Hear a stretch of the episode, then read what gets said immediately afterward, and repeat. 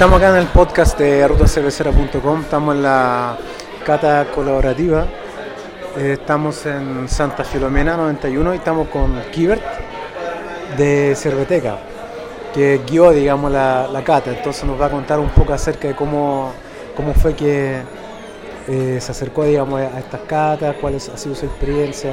Esta, este proceso de la, o este, esta iniciativa de las catas colaborativas eh, es súper bonita, de verdad. Yo encuentro que por, por 9.500, 10 lucas, eh, que la gente pueda estar todo un rato, comer y tomar cerveza acompañado de, un proceso de guía, eh, es, muy, muy barato. Las cervezas son en general muy buenas, a veces tenemos 7, 8 tiempos. Y, yo llevo recién, esta mi segunda cata. antes de eso estaba Álvaro, Álvaro Mesa de Cerveza Emperador, guiando las catas y después la Paula, que la, organizadora, me pidió que lo hicieran. Eh, yo le dije que mientras yo estuviera en Santiago y tuviera disponibilidad de tiempo no tenía ningún problema. Y a mí me ha gustado, me ha gustado, creo que lo hemos pasado bien, toda la gente lo ha pasado bien y, hemos aprendido todo, todo, tanto los que vienen como los que estamos, el tanque saca unas fotos espectaculares y cada vez se hacen se hacen más cositas chiquititas y viene la misma gente, entonces tú te das cuenta que, le gusta venir, te fijas, y que para ellos es una experiencia interesante y se forman grupos de trabajo, es una instancia realmente, realmente muy buena. Sí, yo, yo eso me di cuenta, que el público como es bien variado, pero a la vez como que todos se conocen, que han venido varias veces. Y estuvo interesante también la forma de, de interactuar, digamos, con el público, haciéndoles preguntas, estos concursos que hay donde también de esa forma se va enseñando y me imagino y traspasando conocimiento. Eh, ¿Y qué viene hacia el futuro? ¿Piensa seguir eh, colaborando digamos, con estas catas? Sí, eh, a mí me encanta en realidad, yo lo hago mientras tengo tiempo. la idea de las catas de una vez al mes permite a uno igual ajustarse los tiempos porque uno tiene otros trabajos, no, no solo yo tengo otro trabajo en horario de oficina, aparte del tema de la revista Cerveteca y, prepararla, si tú te fijáis, está preparada con mucho cariño. Eh, eh, es 90%, 99% de la Paula y de Tan.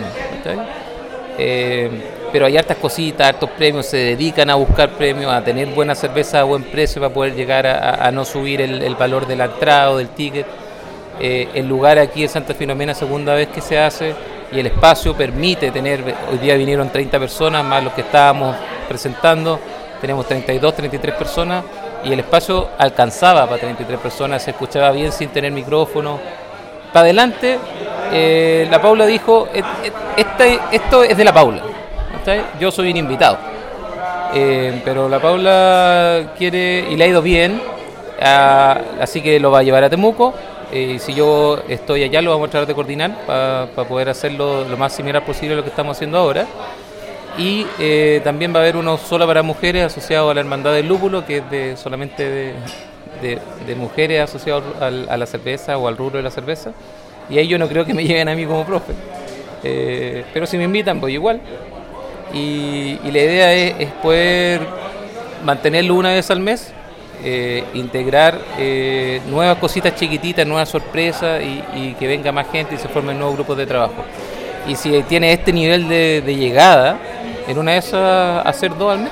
Alguien que haya venido y partido del principio te puede decir cómo se ha ido modificando, cómo se ha ido haciendo grupos, cómo ya casi todos son amigos de Facebook los que vienen de antes y cómo se repiten y cómo queda gente afuera. O sea, tú abrís 30 cupos y se acaban en tres días eh, solamente a través de la página de Facebook, eh, un día a semana. ¿Cachai? Eh, yo creo que es un fenómeno. Yo creo que es un fenómeno. Sí, está súper interesante. ¿Y, qué, qué, ha pasado con Cerveteca? Yo tengo hasta el número 4. No sé si están preparando ya. no, la 5 está lista, está en impresión. Así que esperamos. La idea era poder tener el lanzamiento de día con la gente, no alcanzó a salir en la impresión. Eh, así que le quedarán unos 3-4 días. Eh, la selección de, de, de cervezas fue de Porter y Stout. Así que toda la temática va por ahí. Y la siguiente edición, que ya estamos trabajando, que es la, sexta edición, es de IPA. va a tener un, evento de selección para el mes de enero. Y ya tenemos algunas columnas, así que yo creo que ahí vamos a retomar estos 10, 15 días de atraso que tenemos. Eh, no es fácil hacer una, revista impresa eh, porque y de la calidad que la hacemos nosotros. O sea, tú, tú la conocí es una revista de, alta calidad de diseño, de muy buena cantidad de calidad de los contenidos y, el, producto es un producto también de un alto estándar. Me refiero a la calidad del papel, a la calidad de la fotografía. Trabajamos con las imprentas más grandes y eso mismo hace que a veces nos tiren para la cola que son las que le imprimen a, a, las grandes a las grandes cadenas de revistas. Así también eso a veces nos demoramos un poquito más. Pero seguimos trabajando, estamos en crecimiento, hemos, hemos crecido en cantidad de páginas para la edición que estamos sacando ahora, tenemos más páginas interiores. Eh, tenemos una versión digital que la vamos a sacar junto con el lanzamiento, que es una versión digital interactiva y que ha permitido tener nuevos anunciantes, que al final es lo que permite mantener la revista. Así que está bien, la gente, hay mucho interés en colaborar, las colaboraciones por ahora, igual que la cata, todavía las hacemos por amor al arte, la gente que colabora lo colabora de muy buena forma y sin cobrar, y todo el mundo está interesado en colaborar, o sea, en este número tenemos a, a, Chris Flaxman de, de Tubinger, tenemos eh, a Ricardo Solís, tenemos a, mucha gente que ya ya tiempo trabajando con nosotros, tenemos colaboración internacional en algunas ediciones, en esta también. Eh, así que creo que estamos creciendo, estamos alguna eh, nosotros enviamos revistas a, otras partes del mundo, enviamos revistas a Argentina, a Colombia, a Perú, a México, a Estados Unidos, a España, que nos piden, nos han pedido revistas y se las hemos enviado porque eh, han, logrado entender que este es un producto no asociado al no para el cervecero, no para el maestro cervecero, es un producto para la cultura cervecera. Va, y va un poquito más allá.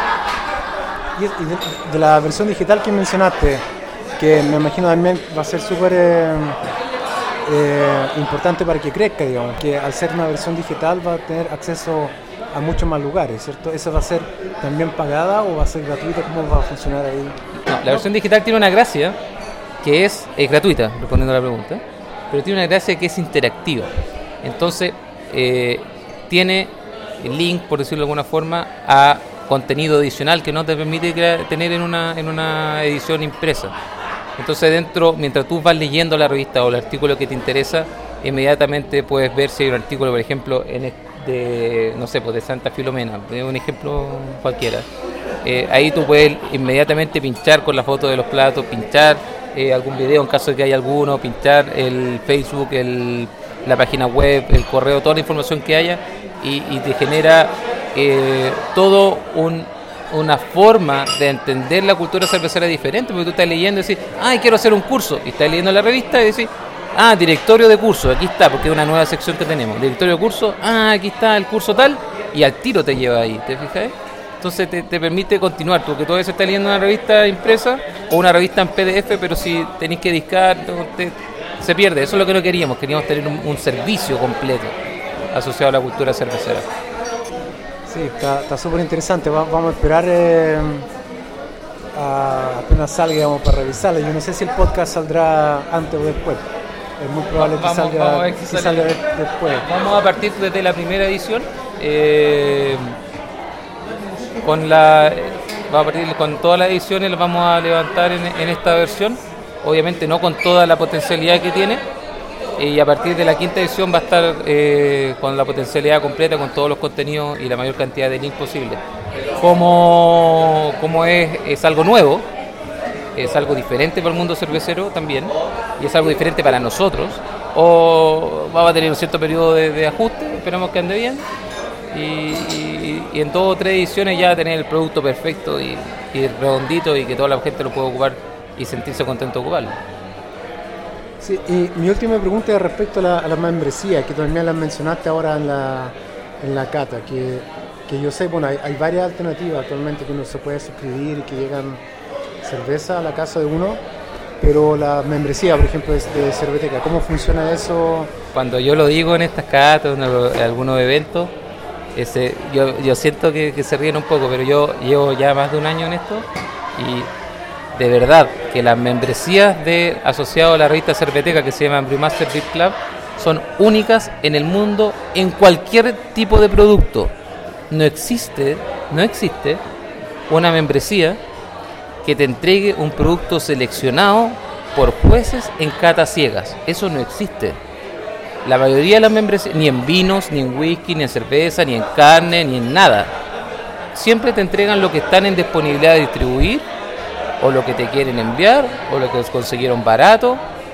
Estas son seleccionadas por jueces certificados en catas ciegas y independiente de lo que cueste. Eh, pero seguimos siendo no solo las cervezas artesanales, sino que las mejores cervezas. O sea, si hay cervezas internacionales que están en los mejores los estilos, esa es la que va a ir. Si la, si la distribuye, el que la distribuye, se distribuye el Jumbo, y hay ejemplos, por ejemplo ahora con la Fuller Porter, en la edición de ahora, esa es la que va. ¿ya? La cata ciega tiene un sommelier, que es el único que sabe el orden y la presentación de las catas, y el resto de los jueces evalúa eh, de dos formas. Una, eh, asociado a la descripción del estilo, o si es que el, proveedor o el maestro cervecero cree que tiene un, estilo un poco híbrido, por decirlo de alguna forma, se evalúa con respecto a la descripción del autor. Y que obviamente que no tenga defectos asociados. Y, hemos tenido algunas sorpresas importantes. Ahora en la Stauta hay un par de, de cervezas que yo particularmente no había probado, que no son muy conocidas y que quedaron seleccionadas dentro de las 12, eh, siendo que probamos 54, si no me equivoco. O sea, ya estar dentro de las 12 de 54 es porque estáis haciendo las cosas bien al menos. Ya, pues muchas gracias. No sé si tienen alguna, algún mensaje, algunas últimas palabras para los que escuchan, digamos, el podcast. Bueno, estamos, estamos en el, en el enmarcado en lo que es las catas colaborativas. Eh, yo les aconsejo si les interesa partir eh, o tener hacer contacto o partir del mundo del análisis cervecero o del análisis sensorial de la cerveza eh, es una buena instancia, es barata, el grupo es bueno, eh, hay sorpresas, se prueban buenas cervezas y aparte te puede aprovechar de comer un poquitito, el ambiente tú te diste cuenta es extraordinario. Así que aprovechen la instancia, los cupos no duran nada, así que estén atentos al, fanpage. Ya, pues muchas gracias. Vamos a esperar ahí la, la edición digital de la revista eh, que, suena súper interesante, digamos. aparte de la revista en sí, en papel, que yo, personalmente tengo todos los números y no me la pierdo. Qué bueno. Oye, lo importante es que se estén mirando el fanpage, que es cerveteca.cl, porque ahí están las novedades no solo de la revista y de lo que es eh, la membresía y la selección de productos, sino que también en las catas, en los eventos y en todo ese tipo de cosas que también participamos, ya sea entregando productos o haciendo la guía para hacer los temas de maridaje o como en este caso haciendo directamente la guía del guiando el evento. Así que hay harto evento cervecero, hay para todos los precios, hay para todos los gustos, hay para todas las hambre y para todas las sed. Así que estén atentos ahí al fanpage. Ya, pues, muchas gracias. Gracias a ti, pues, muy amable. Bueno, y seguimos acá en el podcast de rutacervecera.com. Estamos con Paula Silva, eh, que es la fundadora y organizadora de todas las catas colaborativas. No sé si nos puede contar un poco cómo, cómo nació la idea de hacer estas catas. Bueno, eh, yo tenía muchas ganas de aprender y a principio de año había súper pocas catas que se estaban realizando en Santiago. O sea, obviamente temporada de verano y todo el cuento. Y me pasaba preguntando y a través de Facebook dónde se podían hacer catas porque yo había pensado en el fondo destinar un presupuesto para aprender y no pasaba nada, pues sí que hasta un día en, el grupo de cervezas artesanales chilenas, el evangelizado más antiguo de las catas, comentó lo mismo, que tenía ganas de aprender. Ahí se sumó Álvaro Mesa, dijo que él podía hacer las catas y nos ofreció la taberna del duende la ubicación, pero ni para Álvaro ni para mí era como factible, porque trabajo súper lejos también del lugar. Así que empezamos a organizar un sector que fuera más intermedio para todos. Y empezamos en mayo de este año. La verdad que con súper, eh, sin ninguna expectativa de nada, comprando cerveza en supermercado, ¿cachai? A un precio módico y con maridaje. Y así nació el precio, con 9.500, que incluía lo que yo le pagaba a Álvaro como profe, que me cobraba precio huevo, obviamente, pero era como más bien simbólico, ¿cachai?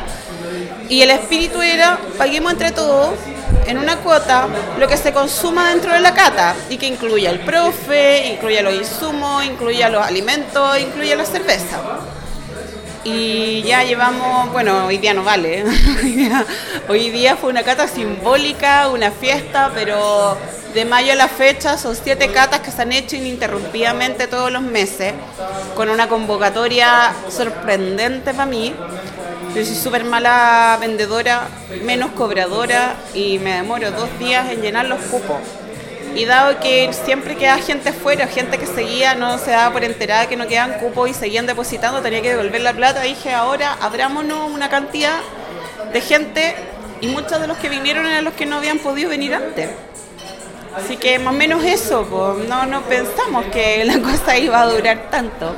¿Y que, nació en ti, digamos, este interés por la cerveza? ¿Hace cuánto que estás tomando cerveza artesanal? Es como la antigua, eh, antigua escuela snob del vino. Eh, cuando el año 2000 más o menos eh, empezó a surgir como una escuela de vino, de, de, de, de consumidores, degustadores, ¿cachai? De vino a mí me gustó mucho eso. La verdad que en esa época era fácil aprender porque era una cosa muy acotada de estilo y de viñas.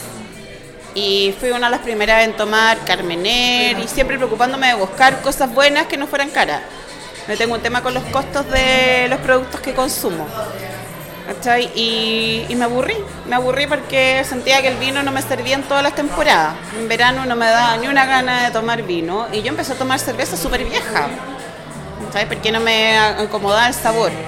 El año 2006, si no me equivoco, eh, descubrí la Cross 5 y no la encontré en el lugar que la página me decía que estaba porque se la quería regalar a un amigo que viajaba y me contacté con la página para decirle que qué onda y me contestó el, el José Tomás Infante que contestaba los correos en esa época y me mandó regalo para la casa, la Cross 5. Me mandó tres botellas, ¿cachai? Y quedé enamorada. Después en una página que se llama aperitivo.cl, tú podías comprar 39 diferentes cervezas nacionales. ¿Dónde? O sea, nunca. Y ahí de poquito empecé a probar. Pero la verdad que estoy hablando hace hartos años. Pero siempre como consumidora, nunca como experta, solo... Y la verdad que lo que más me interesa en el fondo de las catas es acercar a lo cotidiano a la gente con la cerveza cerveza con la cazuela, cerveza con el poroto, cerveza con la ostra, cerveza con el caviar. O sea, que te dis cuenta que al igual que el vino es tan versátil y de hecho tenéis mucho más estilo y que incluso lo podéis comprar en el supermercado y si no dedicarte a buscarlo y a bucear y dar datos. Y, de, las catas que se han hecho, por ejemplo, ¿hay alguna que, que te ha gustado más? No sé, por pues alguna que... Sí, sí. La que más me gustó fue la tercera que hicimos en la Minga, que fue para las fiestas patrias. Y la verdad es que, oye, no, fue increíble porque de partida tuvimos eh, estilos de maceración con especias, ¿cachai? Les regalé a los chiquillos, porque no nos daba el presupuesto, eh, la Foxy Lady. Pero lo más rico fue que hay gente que no había comido malaya, que no había comido, ¿cómo se llama?, arrollado, que no estaba dentro de su imaginario el comer eso con cerveza, lo pudimos empatar y fue una cata bien bonita además, porque con muchas ganas, muy chilena. Entonces, esa cata para mí fue muy bonita, además la atención de la minga siempre ha sido maravillosa. Pero como el espíritu de la cata es itinerante, siempre hay que emigrar, no podemos repetir un par de veces en un lugar, pero la idea es promover la producción nacional, promover la importación de productos que no son fáciles de recibir y además los locales que están inspirados en esta cultura cervecera, ¿cachai? Y que además nos puedan recibir con el módico, módica cuota de 9.500 pesos por persona para ocho degustaciones con dos maridajes y somos, encuentro que es un precio bastante bueno. También me ha llamado la atención, por ejemplo, que, hay muchas personas que se han repetido varias catas. De hecho, me parece que hay alguien que ha estado en todas, digamos. Ha estado en todas, claro. Entonces, ¿a, qué crees tú que se debe eso, que, se repiten, que vienen?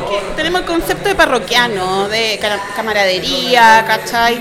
De que tú mezcláis gente que es sommelier, porque hemos tenido sommelier, ¿cachai? Hemos tenido sommelier de café, ¿cachai? Como el Manuel, Manuel Aznar. Hemos tenido gente que sabe mucho y hemos tenido gente que estaba queriendo aprender y nadie se siente incómodo.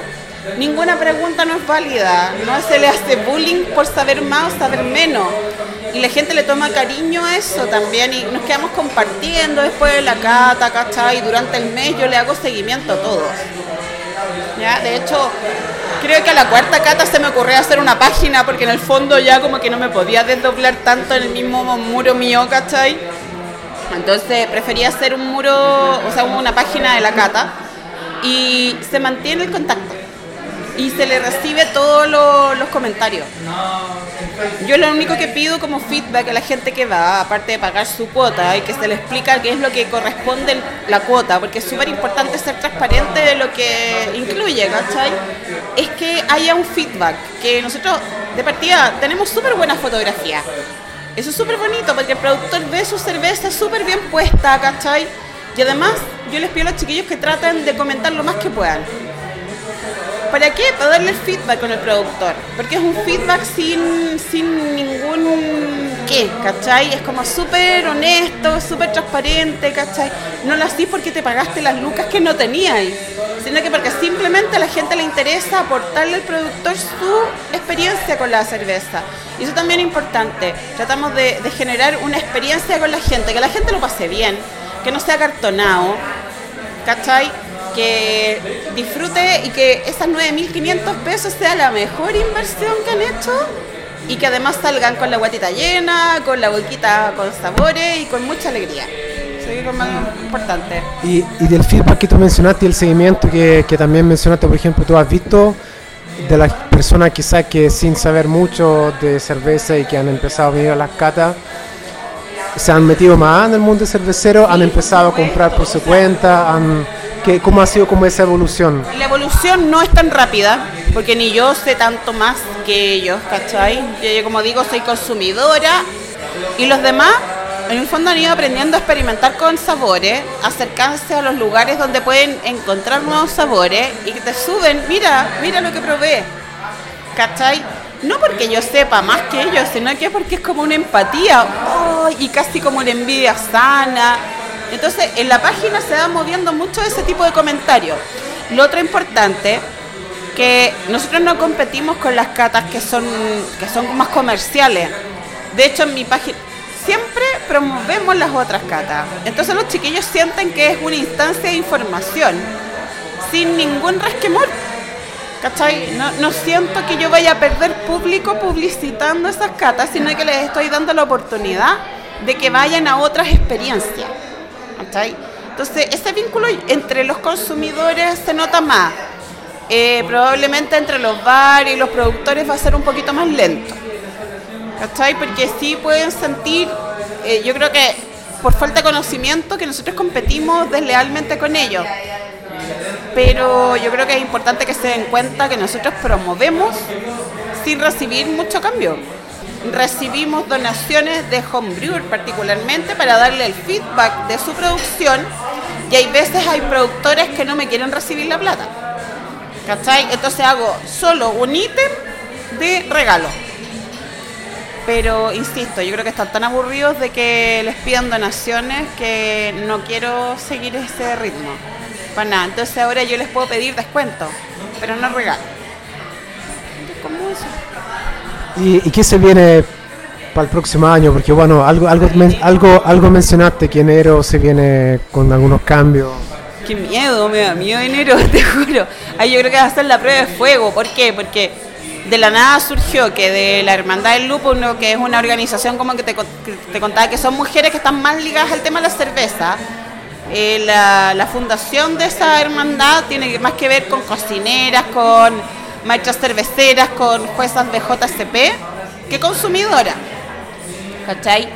Y en la primera reunión se les ocurrió que la próxima vez que nos juntáramos, que también las quieren hacer mensuales, hiciéramos el formato de las catas colaborativas, pero versión mina. ¿Cachai? Entonces ahí tenemos una actividad. La segunda actividad es para finales de enero, eh, que sería una cata en Temuco, que está gestada en el fondo por Sven, que es un chico que es maestro cervecero belga que ha vivido en Latinoamérica y que tiene, tiene como un asentamiento en Temuco porque está haciendo su casita y todo el cuento, tiene muchos amigos en Temuco.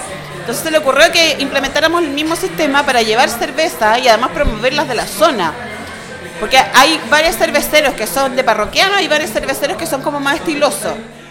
Pero al parecer como que no hay mucho circuito de cata. Entonces nos invitaron a eso.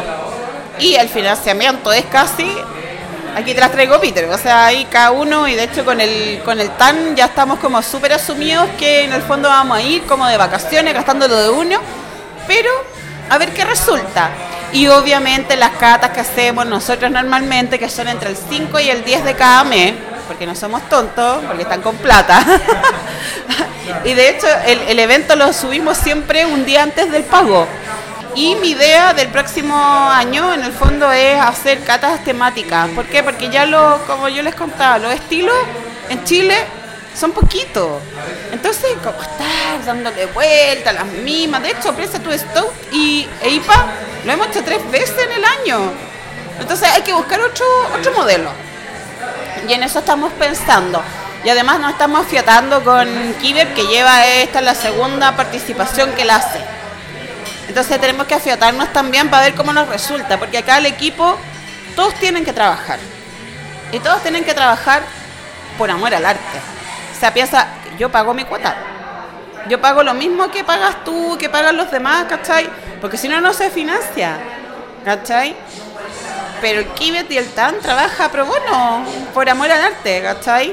Entonces hay que buscar un mecanismo para que nos afiatemos, para que a pesar de que todo es gratis, todos aportemos, porque somos solo tres. ¿cachai? Y la verdad que a veces a mí el cuero no me da para abarcar todo. Y, y a propósito de estilo y todo eso, eh, ¿cuál, ¿cuál es tu cerveza favorita? ¿Qué, qué- algún, algún estilo? algún ¿Cuál ha sido tu pololo más, más, más importante en tu vida? A mí los estilos que más me gustan y yo creo que tiene que ver con un tema de nostalgia, ¿cachai? De recuerdo, de que los licorcitos y todo eso son las belgas, las trapense, las strong belgian ale, las scotch. Las scotch pero como del cuarto grado, que son entre 7 y 8. Me gustan los traguitos fuertes. ¿ya? Las IPA son una cosa que ha sido como un amor lento. La verdad, al principio no las pasaba. Y está como el esnovismo de que no eres cervecero si no tomas IPA. La verdad que me da la misma cuestión, ¿cachai? Pero de verdad, ahora con calor, que agradezco haber conocido más IPA. Eh, mi cerveza nacional favorita es la Foxy Lady. Yo prefiero tomarme poquito, mascarlo y tomarme harta dorada para la sed, pero la disfruto mucho. Pero me costó un año comprarme una porque yo tengo un tema con el costo de la cerveza. Sí, algo mencionaste, pero ¿y a qué se debe eso? ¿Es como no, no te gusta? ¿No te gusta? Yo me, me, me- me encuentro snob. ¿Cachai? Gastarme esa cantidad de plata para una cosa que apenas compartí entre dos. Pero yo lo, lo he, he conversado, por ejemplo, en podcasts anteriores, de repente eh, se ve también ese tema del, del costo y, y es que, por ejemplo, actualmente eh, dentro de la oferta de cerveza que hay, hay cerveza que de repente trata de mm, cobrar lo mismo sin ser tan buena, lo mismo que cervezas que son buenas. Entonces, Sí, es que no una, una, una forma de diferenciarse No, en la no cerveza puede ser el precio. Yo no puedo discutir del precio de la Foxy. Pero tenéis que considerar que tenéis una Triñac que vale lo mismo. Y una cerveza que está en barrica dos años y en botella dos años. Es una receta belga antiquísima. ¿Cachai? Si no tiene que ver con eso, porque yo creo que tiene que ver con lo que te gusta. Pero el tema, sea, te vaya a gastar 13, 14 lucas para probar una cuestión, una botellita de este porte Mikkeller, la, la negra, sale 15 lucas. ¿Qué es eso? Y eso de antes de que cambiara la ley de alcoholes, ¿cachai? Entonces, de verdad, a mí me da po- como un poquito de pudor a veces gastar plata, porque yo no discuto la calidad.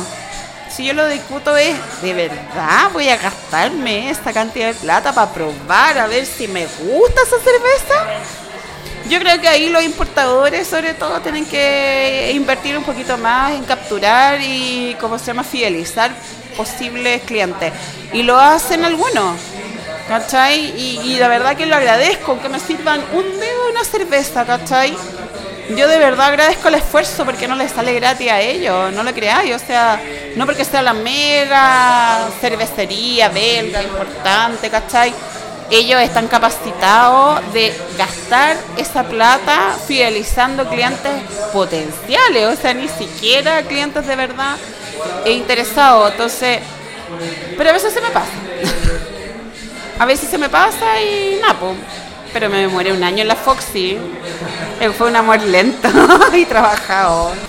Bueno, y para finalizar, no sé si tiene alguna palabra final, alguna invitación que quiera hacer, algo, cualquier cosa que quiera decir. Principalmente no la gente, sino que los productores. Que, que le tomen cariño a las catas, porque nosotros le estamos haciendo una peguita muy hormiga y cobrándoles nada. Es solo por amor. Porque la verdad que subimos en cada evento que hacemos, subimos fotos personalizadas de cada cerveza. ¿Cachai? Habitualmente con notas de cata del profe. ¿Cachai? Entonces, es una peguita hormiga, pero lo hacemos sin ningún interés de trasfondo. Entonces, que no nos miren con cierto temor. No les vamos a ir a pedir regalos, no les vamos a ir a pedir abusar de que nos den muestras, pero que entiendan que esto lo estamos haciendo personas que no tienen interés de hacer negocio con el cuento, porque de verdad es imposible ganar lucas con 9.500 pesos, ¿cachai? Y que sean un poquito más confiados, porque acá no hay ninguna mala intención. Yo creo que el tema de que yo me sienta súper como un hacha eh, me hace imposible sacar una luca más. Y lo bueno es que tú viste que, que toda la plata que cobré, yo creo que está bien invertida.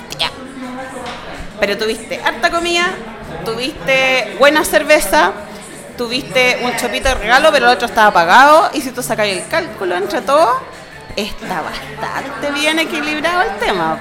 Sí, no, está, súper bueno, está súper buena la, la cata, ha sido súper diferente, digamos, ha sido súper... Esta cata no era como cata cata, de hecho nunca la promocioné como cata, de hecho dije la última junta del mes para y de hecho cada persona que me pagaba antes de que me pagara yo le explicaba, ojo, esta es la figura, ta ta ta, lo mismo que salía en el programa que les leímos, les explicaba porque no quería que llegaran acá y pensaran que eran ocho degustaciones, dos maridajes y se decepcionaran.